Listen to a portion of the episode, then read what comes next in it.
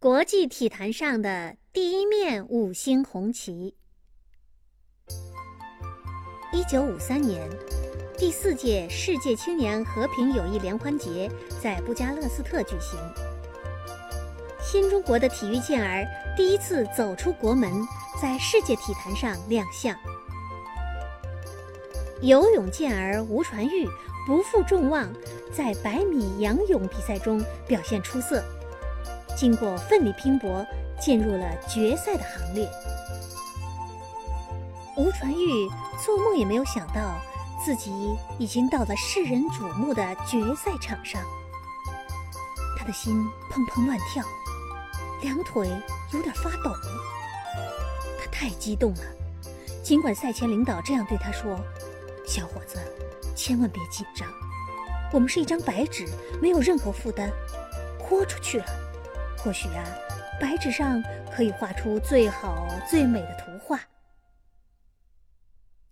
是的，如果吴传玉比赛砸了锅，那也无妨，至少世界前八名的名次是有了。这已经是中国体育代表队中最好的成绩了。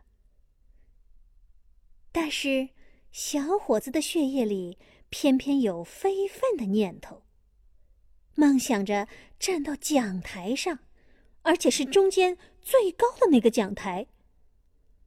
这是他的领导不敢想的，也是他的教练不敢奢望的，因为这里高手云集，吴传玉呢，只是一个名不见经传的丑小鸭。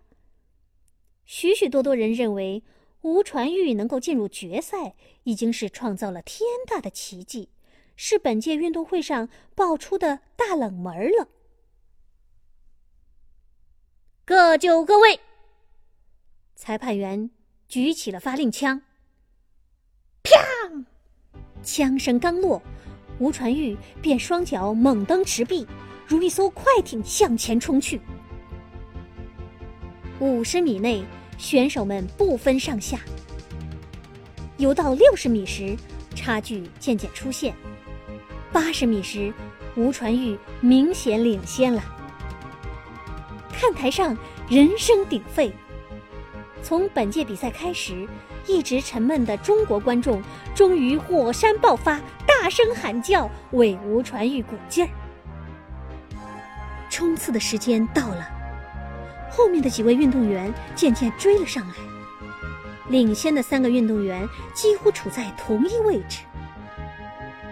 五米，三米，一米，吴传玉终于以肉眼难以区分的一瞬间占先，手触池壁，取得了决定性的胜利。吴传玉热泪盈眶，同伴们跑着喊着向他跑过来，握手拥抱，祝贺他为祖国争得了荣誉。按照比赛惯例，比赛结束三分钟之内。大会竞赛组委会要通过麦克风公布成绩，并且举行发奖仪式。可是，奇怪的是，五六分钟过去了，场上毫无动静。发生什么事情了？中国代表队的领导起初感到有些莫名其妙，转而变为烦躁不安，接着就愤愤不平起来。为什么呢？因为观众中有传言，说裁判组正召开紧急会议裁决名次，而吴传玉只能排列第三，最多也不过是个亚军。体育比赛提倡公平，但是裁判不公正的现象屡见不鲜。当时科学技术还不够先进，没有电子计算机，也没有录像可供回放，因此在有些情况下。谁先谁后，全凭裁判说了算。有人提出要向大会抗议。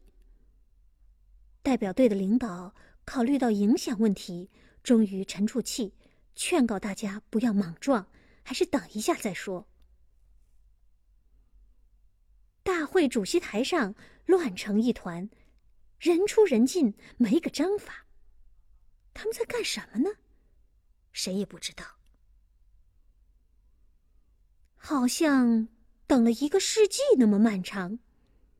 忽然，游泳馆里的麦克风响了，大家简直不敢相信自己的耳朵，因为广播小姐说的清清楚楚、真真切切、明明白白：中国运动员吴传玉荣获本届百米仰泳的冠军。于是。在庄严的中华人民共和国的国歌声中，一面鲜艳的五星红旗徐徐升起。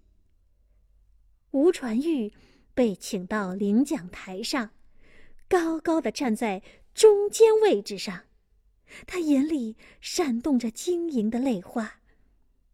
怎么能不激动呢？要知道，他是新中国第一个登上世界冠军宝座的运动员呢。故事到这里就该结束了，但是大会宣布名次和发奖仪式为什么违反常规，拖延了那么长时间呢？说来令人啼笑皆非。原来事情是这样的：按大会规定，每个代表队在比赛前都该将自己国家的国歌唱片和国旗寄到大会秘书处。大会秘书处的成员轻视中国体育代表队，认为中国人不可能得奖，因此把中国国旗和国歌唱片不知道放到哪儿去了。等吴传玉得了冠军要派用场时，这才匆匆忙忙地去找，结果费了九牛二虎之力，才在一个角落里找到了中国国旗和国歌的唱片。